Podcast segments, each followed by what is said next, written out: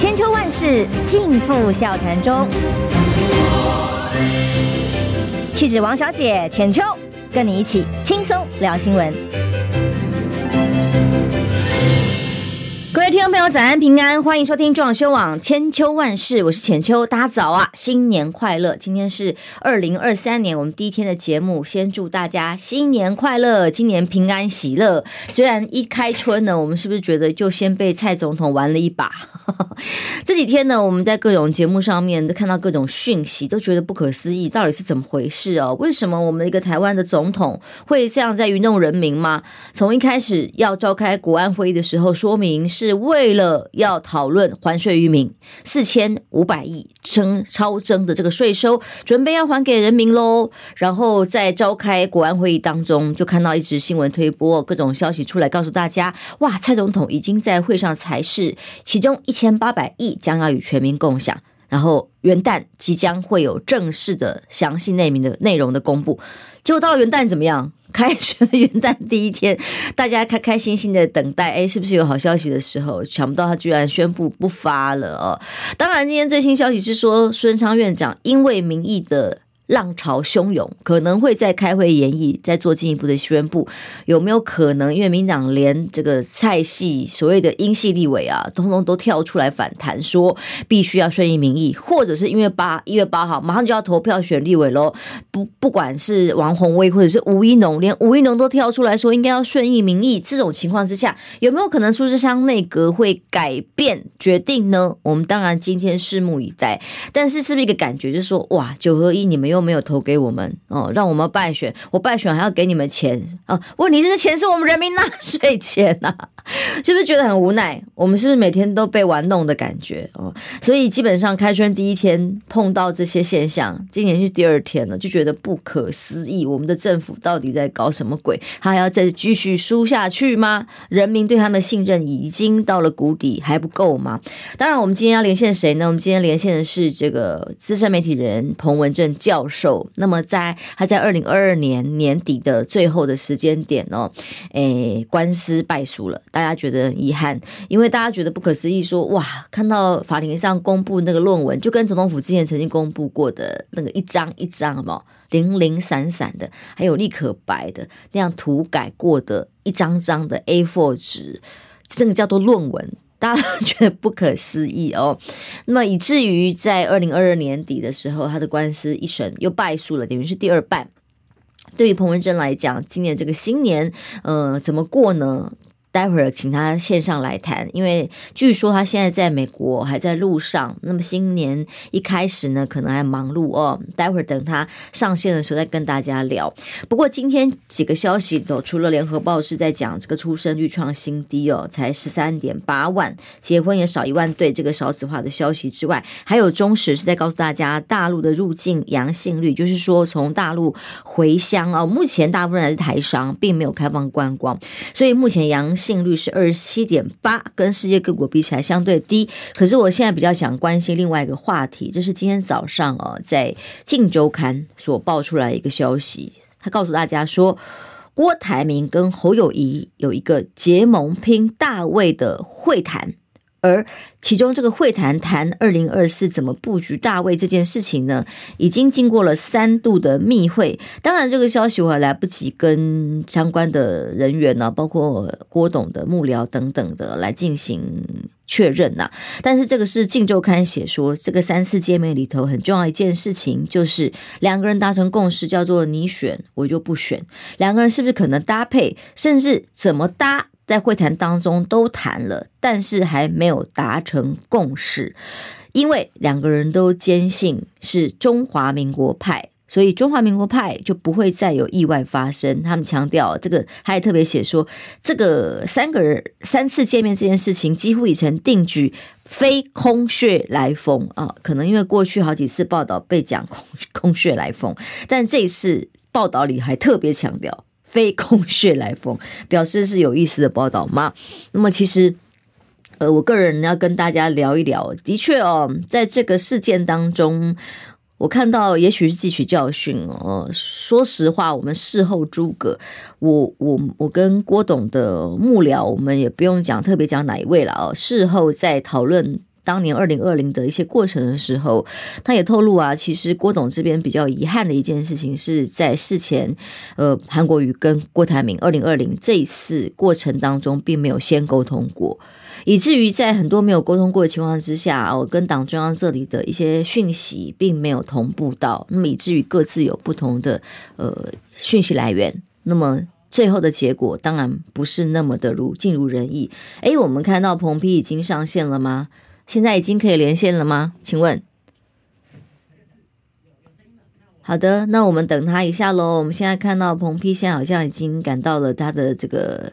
绿棚前面了，如果可以的话，随时告诉我了哈。那么，所以呢，基本上我刚刚聊到，如果二零二零年这件事情，哎，看到彭批已经在我们线上了，嗨，早安，新年快乐。抱歉，刚刚在逃亡中。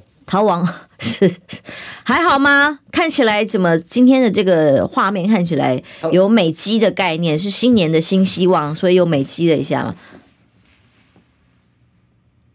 我本来就是美少男哈，你连线你搞错人了 吗？我一直都这样。是是是，美少男好。呃，新年的算一月二号，我们节目第一天来跟您连线。先不好意思哦，上个礼拜本来要连线，没有联系好，连到了今天。但新年的展望如何呢？是，因为鸡首不为牛后，所以今天是比较好的。是是是，一年的开始，今年的展望。愿公益如江河滚滚，用公平如大水滔滔。这是阿圣经阿摩斯书上所说的。嗯，我们看到了您在脸书上贴出来全家福哦，在美国，呃，跟大家谈讲新年快乐哦这样的画面啊。但是去年年底的收尾的时候是官司败诉，然后还传出来，因为律师在大骂法官混蛋啊，还。台北地院正式发出这个声明，希望呼吁相关的律师要自治，要尊重司法单位的独立性哦。这件事情，呃，过了几天沉淀下来，新年接下来的诉讼策略是什么？啊，首先，呃，败诉这件事情是我们早就预料中的嘛。我我之前还接受那个呃中天的访问，我说我担心的是，万一我赢了怎么办？因为我们一直说张永会，他就已经预设立场了，就我们花了呃两年多的时间，就一直骂他说他根本就是预设立场。我说万一他判我们赢，那我不是我从前还要做人吗？那我不是要洗门风吗？所以，我我们其实早就已经认定，不然的话他怎么会死都不肯换法官呢？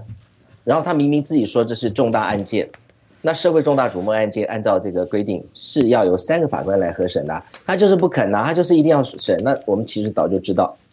然后当天审理的时候，十一月二十九号、三十号，他更不让我们的的律师做任何的调查证据跟言辞辩论，他就讲一讲讲一讲，然后就收了，然后就掉头就走，说审判。所以张静火大，所以怒骂，骂得很好，很恰当啊。那法院要我们自治，我们就是因为自治，所以才这样，只是骂一骂而已啊。如果我们不自治的话，那可能会跟那个法国的那个大革命那个巴士底狱，直接把你攻陷巴士底狱，对不对？所以我们很自治啊。我们都是一群，呃，这个，呃，这个，这个，这个，就是我，我们最多就做到口诛笔伐而已嘛。那新的一年，我们会把我们的自治的那个范围再放宽一点，就是说，我们会对台北地方法院这些恶官呢，我们会提起告诉。当然，我们不会在你家的主场给你打球嘛，对不对？我们一定叫你出来打球，所以我们会在别的地方告他。在哪里告他呢？现在是在。跨国组一个强大的律师团，哎，我们有很多方法哦。我们可以先，我们先不说嘛。你看，请他上法庭有很多方法，不是只有把他当被告，对不对？我们还有很多方法。那包括他们所在法庭中所提供的一些伪造的证据，这些东西都可以让我们在其他地方，在别的案子告他的时候，把他带进来当证人，或者是证人转被告。哎，有很多玩法哎。我昨天跟呃，台湾的律师，还有英国的律师，然后我们现在英国也加入新的团队，还有美国的律师。我们讨论完以后，真的很兴奋。我们觉得新的一年哦，至少有五十种组合啊！真的，我跟你讲，那个是我们真的没完没了。那从此以后，我的人生下半场哦，我要当那个呃，我要当讼棍，那我我立志当讼棍。你看哦，我我什么别的不要讲，你说我随便就讲一个就好，光教育部好了，我们就讲教育部。你知道这个案子涉案的人有谁？有总统府，对不对？除了蔡依依以外，总统府那些发言人呐、什么那些，反正出来开记者会，那都那些人都有事嘛。好，除了发言人之外，除了总统府之外，还有谁呢？你看教育部是不是提供伪证？好，还有谁呢？国图国家图书馆是不是也在那胡说八道？外交部还有把人家护照没收的，还有这个呃外管，还有驻英代表处公然制造伪证，还有呢入出境管理局，还有呃包括了其他人在英国的部分所做的一些呃涂抹证据，还有调查局的专员。这加起来啊，随随便便有大概十到十五个人。先讲中华民国国籍哦，外国籍的先不说。这十到十五个人，如果他们每一个犯案的事实，我们都切开来告，就说你今天提供假的文件，你提供假的文件，提供一个我们告一状，提供三个我们告三状，每一个都告一个刑事，告一个民事，再告个行政诉讼。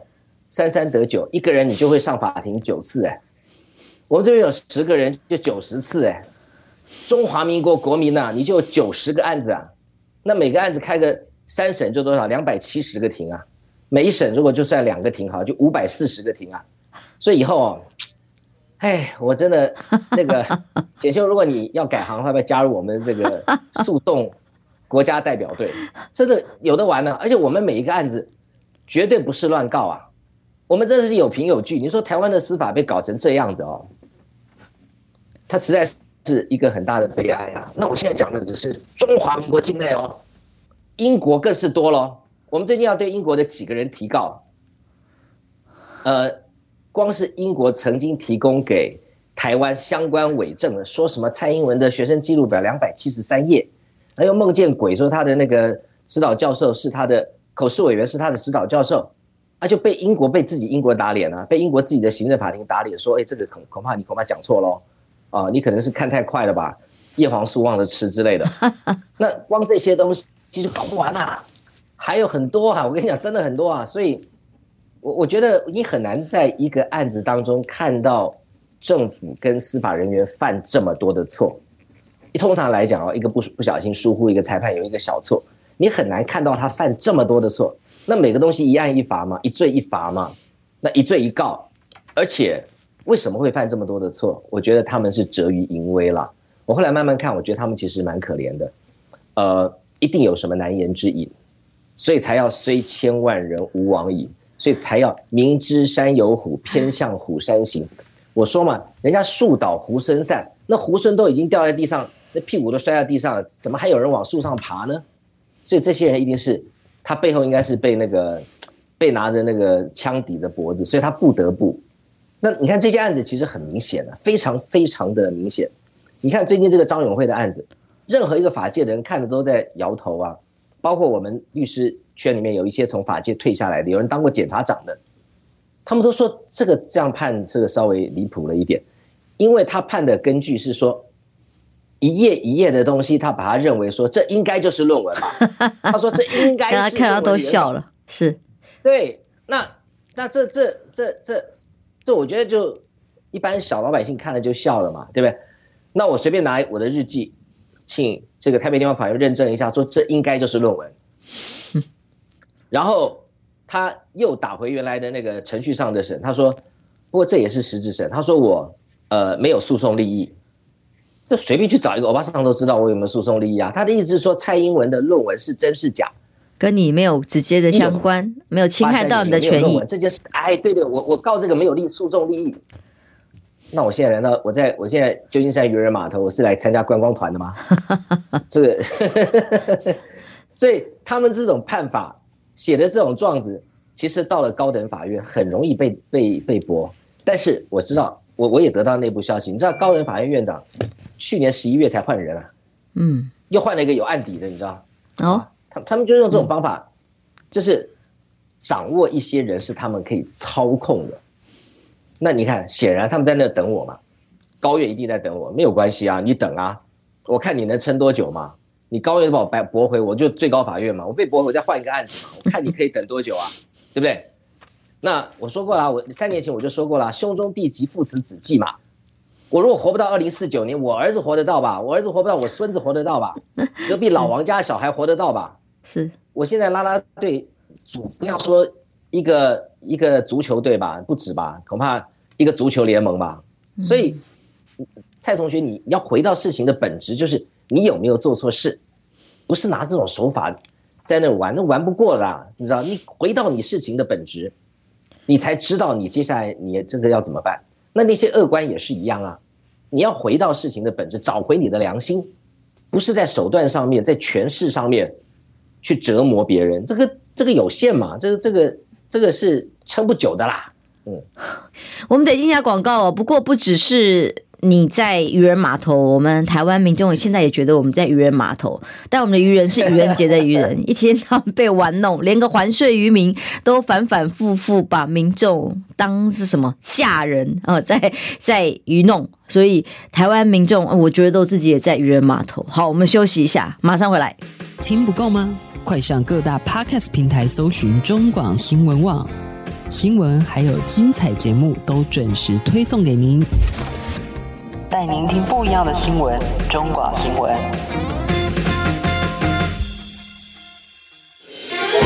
千秋万世尽付笑谈中。气质王小姐浅秋，跟你一起轻松聊新闻。来，中广新闻网千秋万世，我是浅秋。今天跨海继续要访问彭批。线上很多朋友都说啊，大家都觉得普通人没有彭丕这个毅力啦，因为要这样子跟他纠缠下去。那当然，有些朋友刚刚特别看一下留言，有叫你要撑下去的啦。很多人说会继续支持你，呃，大家都觉得佩服你，不容易，呃，辛苦了，然后呃，跟你加油，帮你。哈，只能说彭丕求仁得仁是什么意思啊？哎呀，这个我我觉得祝福你一家平安。这个这样的朋友的留言，的确哦，其实真的很辛苦，我我们都觉得替你累的。哦，然后刚刚讲渔人码头，因为台湾现在也是被愚弄得很厉害，不知道彭丕有没有看到？虽然你一定领不到这个钱，我我们可能我们也都领不到了。什么？在讲什么？就是所谓还税渔民超征了四千五百亿。呃，本来总统公开在召开国安会议的时候，跟民众说，好像骗我们一样，说嗯是为了要还税渔民这件事情而召开的。然后开到一半的时候，还有新闻消息突然不断的推波，告诉大家说，嗯，总统已经拍板了，一千八百亿就要与全民共享啊。结果想不到。隔天一早元旦谈话，亲自出来说：“哦，没有这件事情哦，大家不要想太多，不是在渔人码头吗？是愚人节的愚人。那么你在海外看起来又是个笑话哦，可是你要跟他做很多的官司缠讼，你也是他目前最挂念的在海外的一位一位诶相关人了。听了好肉麻，我被他挂念，是不是？被他挂念是啊，给他掉满地是对。其实哈，他说他。还税于民是没有错了，我觉得是你听错了。哦，他是还税于民啊，就是他一边还在税，然后一边还在愚弄老百姓，是你认错字了。你看错字了。是我们的错，反正千错万错都是人民的错嘛。是啊，对对，所以他还在税，然后同时也在愚弄台湾的老百姓，就是如此。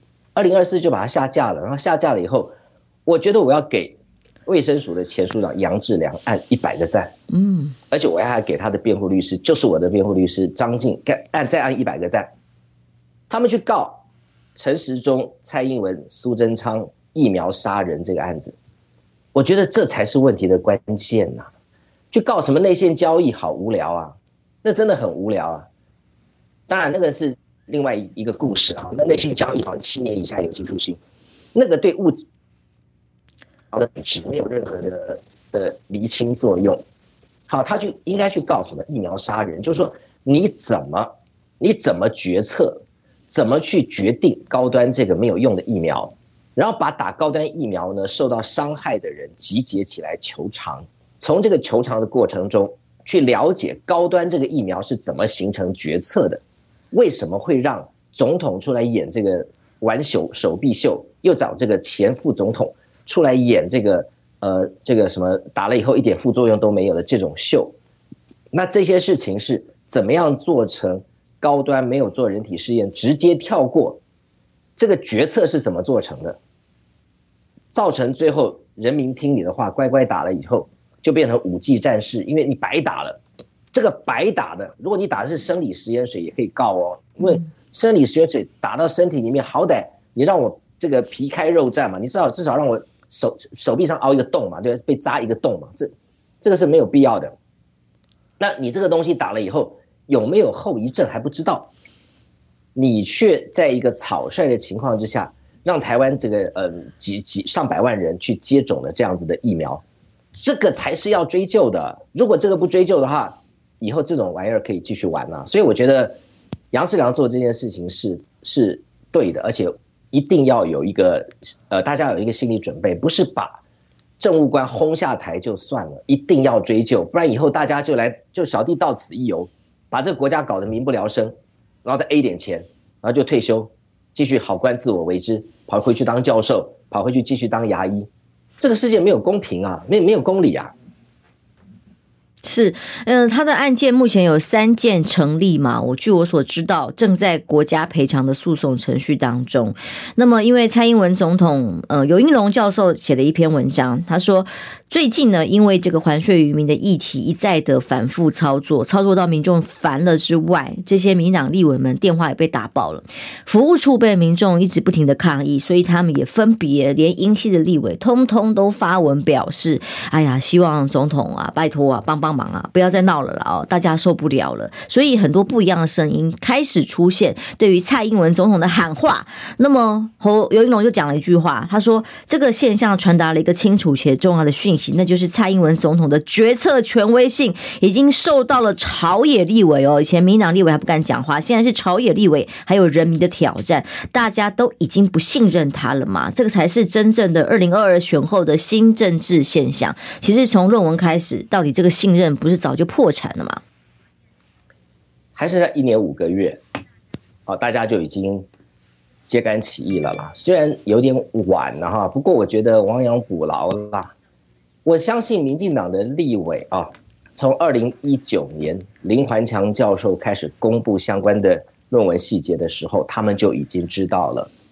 所以你看哦，台湾的国立大学教授一百八十个校长吧，就有六个人举手相信蔡英文的英的这个论文是真的。那一刹那开始，大家心里面早就有数了。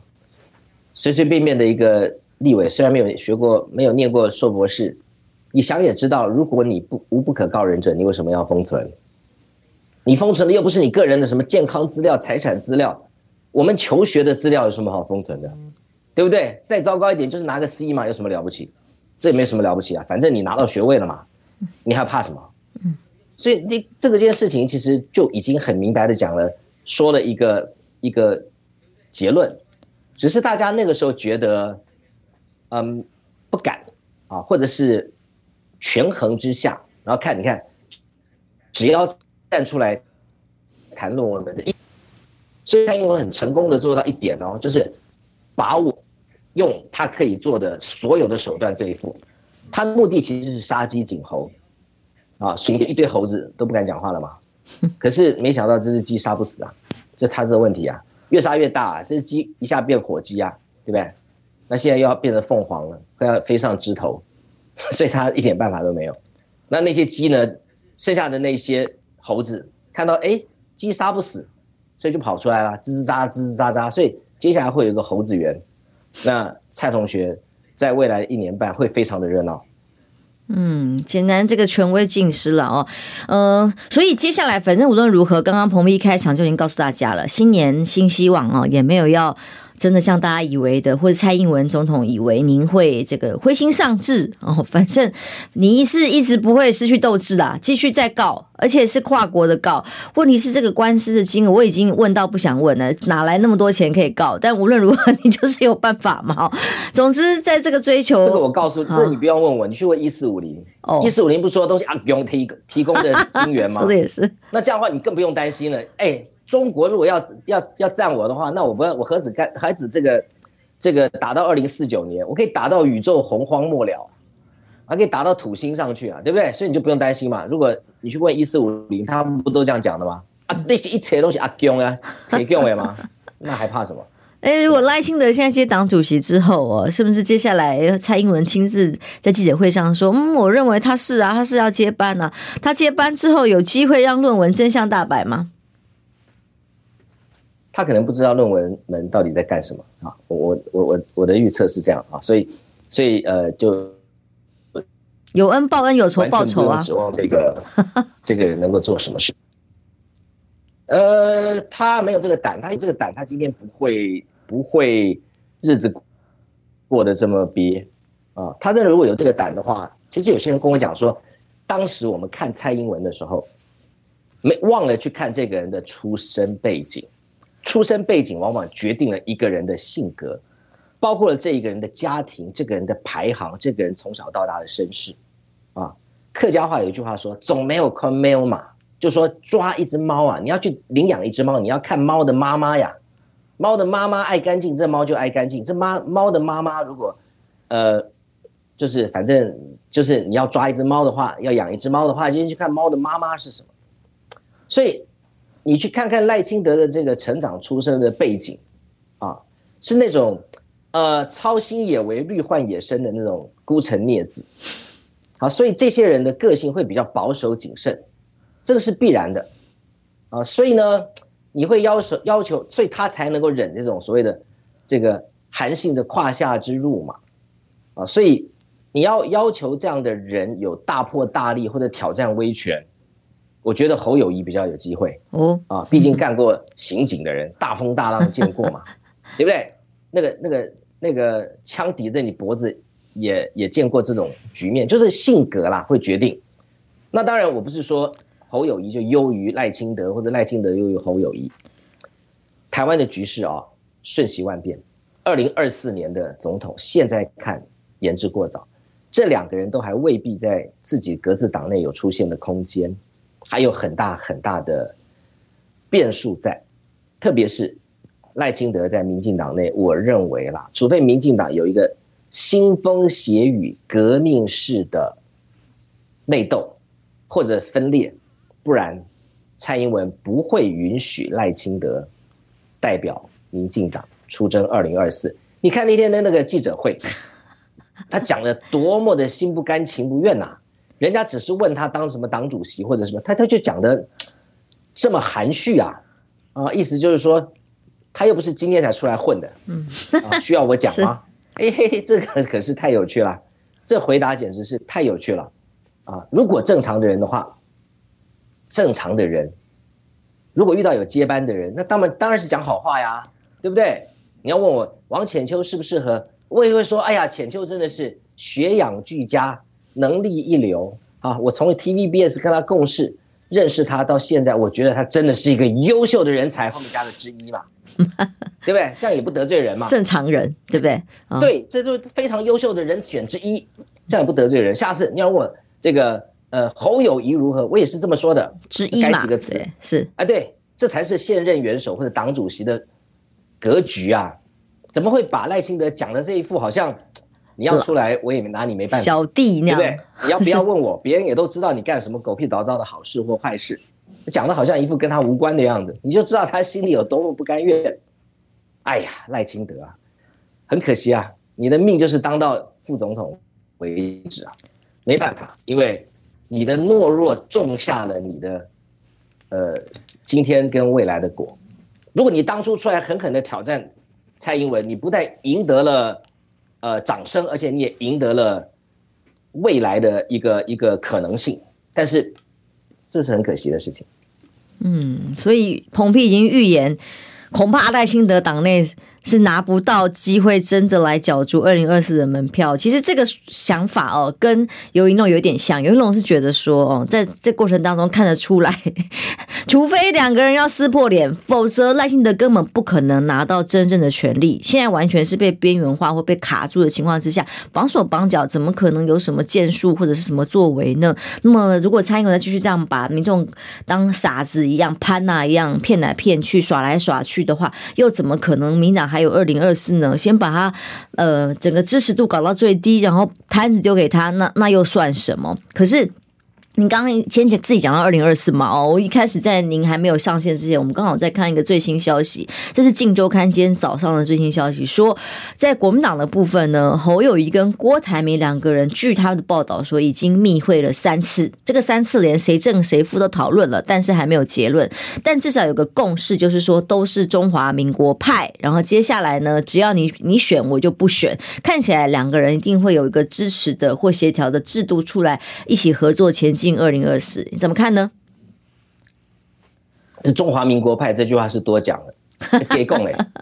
嗯，因为蔡英文也是中华民国派啊。嗯，赖假的啊，元旦谈话一个字都没有谈到中华民国了。派啊，对不对？现在没没有什么假的。呃，国民党才是假的，每天中华民国，心中没有中华民国。那民进党是。每天嘴巴讲这个台独，可是心中都是中华民国。他们是民进党才是假的，你知道吗？他们很快的就露出了那个当我们同在一起的那个那个和谐感啊，就毫无违和感。那呃，但是我觉得侯友谊搭郭台铭是会赢的哦，是会赢的哦。可是这两个人一一个正一个负，谁正谁负都很奇怪嘛，你不觉得吗？我觉得。这协调一下吧，不不需要，这世界上不需要每件事情都自己出头吧，啊，那民进党势必会分裂，而且我要看看啊，我坦白讲，我看看蔡英文这六年，海外的这个所谓的铁派、独派、台派、深绿派，很多都是帮民进党抬轿抬了二三十年的人，这些人一点 guts 都没有，我才真正发现说，哦，国家如果真的交给这些人。不管是什么独派、台派、声律，那铁完蛋，因为这些人一点一点 guts、一点勇气、一点道德是非都没有。那赖清德，我再讲一遍，不管在接下来一年半的过程当中如何被蔡英文再凌虐一次，结局还是一样。你讨恰洋洋，虽然够细苗，也不会超过五个人出来替他说话。你看着吧。因为这些人只要拿到自己的利益就好，他根本不在乎二零二四年谁执政。讲得难听一点，就民进党的这些立委来讲，他们一向都是宁赠朋友不与家奴，他宁可自己选区让给国民党，他也不能让给跟自己不同派系的民进党，因为他这样子四年后要拿回来很困难。所以他们想的只是我在地方上这个诸侯割据的这一点利益，我能不能继续保留？今天如果是国民党执政，他更好拿啊！他作为一个反对党，他更有发挥的空间，而且他更可以去跟执政党勒索一些一些这个利益的交换。反而是民进党继续执政，他们整个党内民主被没收了，他显得非常非常的无这个着力感，甚至四年后他能不能连任都出问题。所以他们根本没有在考虑中央是否可以执政。再加上蔡英文把这个党内的所有初选。的机制给没收了，所以一个比一个恐慌。他们只在乎总统大选前，他们一起被提名的立委名单上有没有自己的名字。蔡英文就抓着这个跟他们玩。那你说现在赖清德拿了党主席，赖清德最好好好祷告，你的党主席能够做到二零二四年的 提名的时候。嗯，我跟你讲，真的，我接下来大家看吧，彭半仙这个屡屡。呃，屡屡这个预言成真呐、啊，对不对？如果今天我是基督徒啊，如果换成我是那个庙公的话，我的那个庙应该已经聚集了香火鼎盛嘛，那个香炉已经发发了大概已经火灾不了十几次了啊，所以这个事实上就这样嘛，你去看看人性嘛。啊，有人就问说，你们觉得赖清德将来会怎么样？你知道有一个民进党的极高层说了一句非常贴切的话，你看蔡英文怎么对付彭文正。他就会怎么对付赖清德？那你就不要再问我说赖清德会怎么样，好吗？那这事实就如此啊。那么接下来，我不知道你有没有发现，最近那个台南市经发局长涉贪的这个事是起诉你，对，你以为他只是抓一个？嗯，你以为他只是抓一个经发局长吗？是在针对赖清德吗？他一路往上抓嘛。嗯。对，你以为这个案子这里面牵出来的东西，这很明显就是项光项庄舞剑意在沛公嘛，嗯，所以都很清楚啦。这个接下来你就看着办了。啊，好，不是只有赖清德当过首长哎，侯友宜也当了八年呢，嗯，柯文哲也当了八年了，所以大家看着办呐。他的意思就是这样，而且他在告诉所有人说，未来一年半，一直到五二零当天的凌晨零点，都还是归我指挥。而且你别忘了，我变成一介平民的时候，我手上还有一堆你们的黑资料。嗯，我还有这个周刊、那个周刊，这个媒体、那个媒体，我还可以在一介平民的时候操纵这些东西，让你们在你们的位置上过得非常的难过，然后咱们再来交换利益嘛。所以他早就已经把他的下台的布局给布完了，他唯一不能对付的就是我们这一些小老百姓，因为我们这些小老百姓。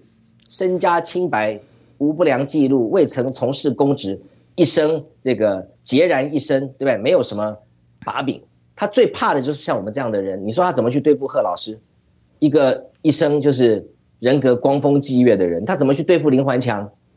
他怎么去对付徐永泰博士？怎么去对付台湾这么多，包括游盈龙在内？啊，对，这些人没有拿你民进党任何好处，你要怎么对付他？他也没当过公职，嗯，他怕的是这些人。可是，一旦当过公职，不管你是蓝是绿，我既然可以办同众宴，为了五六万块，为了五六十万可以办高红安，我会办不倒你一个台南市长，会办不倒你一个台北市长，台一个新北市长，他盘算的是这个啊，所以我一直在说，半仙有在讲，你们有没有在听啊？不要以为我们在打那个呃司法革命是打好玩的，不要以为我们是在侠院报复啊，我们是要解决台湾的根本问题。啊！你们也不要惊了，赶快跳下来，一起从事台湾的司法革命，这才是今天正本清源的方法。所以彭批办彭办先再预言一下，二零二四你就会可以回台湾了吗？那前提是说我要不要回台湾呢？啊？哇，是啊，对，回来看妈妈，看家人呢？哎，哎，我现在在想办法嘛，看妈妈能不能来嘛，对不对？嗯、这也没什么不可能的啦。啊，我觉得，呃。没有必要一定要让妈妈在在这个年事已高，看着我在电视上被羞辱嘛，对不对？被手铐被羞辱，这个对他来讲更残忍，不是吗？嗯，更残忍啊！所以我觉得保持让他看看到我是一个每天嘻嘻哈哈的形象，那不是很好吗？啊，那他真的就是呃，如果电话没有办法解解决他的，这他还是可以有很好的方法把他呃，我们可以约在某个地方见面嘛。当然，前提是说我的象牙海岸护照要先下来嘛，对不对？象牙海岸，哎，美国护照嘛，我们卖个关子，待会休息一下回来问。其实，二零二四如果真相可以大白，论文可以找出真相，那当然通气就可以撤销啦。哎，最近被撤被通气的人还特别多，最最近台湾司法界很热闹哦，所有害的。哎，看到看起来很多各种追到天涯呃海角，到处追杀的司法。行动可还真不少哦，各县市从海外到国内，通通都有。休息一下，等下马上回来继续跟彭批聊。你知道吗？不花一毛钱，听广告就能支持中广新闻。当然，也别忘了订阅我们的 YouTube 频道，开启小铃铛，同时也要按赞分享，让中广新闻带给你不一样的新闻。千秋万世尽付笑谈中。气质王小姐浅秋，跟你一起轻松聊新闻。来，中央网千秋万世，我们继续连线彭批。现场好多朋友在帮彭批加油，但是刚刚有个斗内露比呃露氏嘛，露比啊，对不起露比，他的留言，但是他是帮给我的，也不好意思，他是说他很喜欢我。谢谢你，谢谢谢谢谢谢你的留言，但大家没我听不太清楚，再讲一遍啊。不重要，那个嗯，我知道你是为了想要让我再讲一遍嘛。啊，对对对，大家都说，很多个朋友都说叫你呃暂时不要回来，爸爸妈妈接触过去，回国来太危险了哦。那么大家都帮你加油，叫你要撑下去，帮你加油加油加油哦。其实真的。呃，妈妈接到国外去，大家很关心你，担心妈妈啦，哦，真的是很一定很挂念你，要不要跟大家说说啊？你真的能够撑住，真的是神级的，能够撑得住啊，太厉害了。那谢谢大家。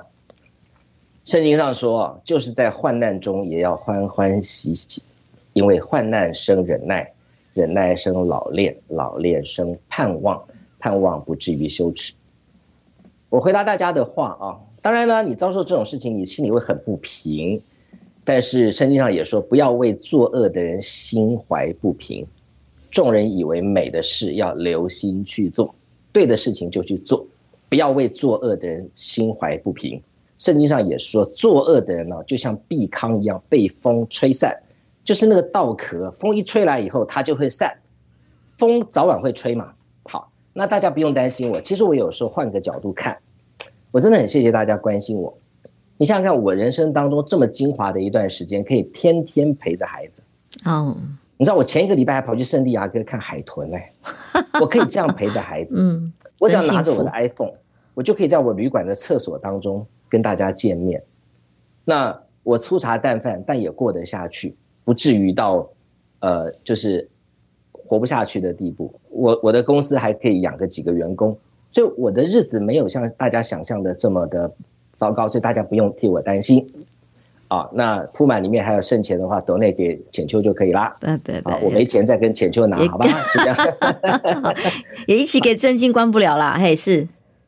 那所以，我觉得大家不用替我担心。那基本上，我觉得我感谢上帝给了我一颗像冬瓜一样大的心脏，所以我每天从来不失眠，每天都开开心心，每天就跟那个沈复沈三白一样，对不对？连那个蚊子很多，他都可以把下文成雷斯你做群鹤舞空，他可以把蚊子看成像鹤一样，他每天都很开心。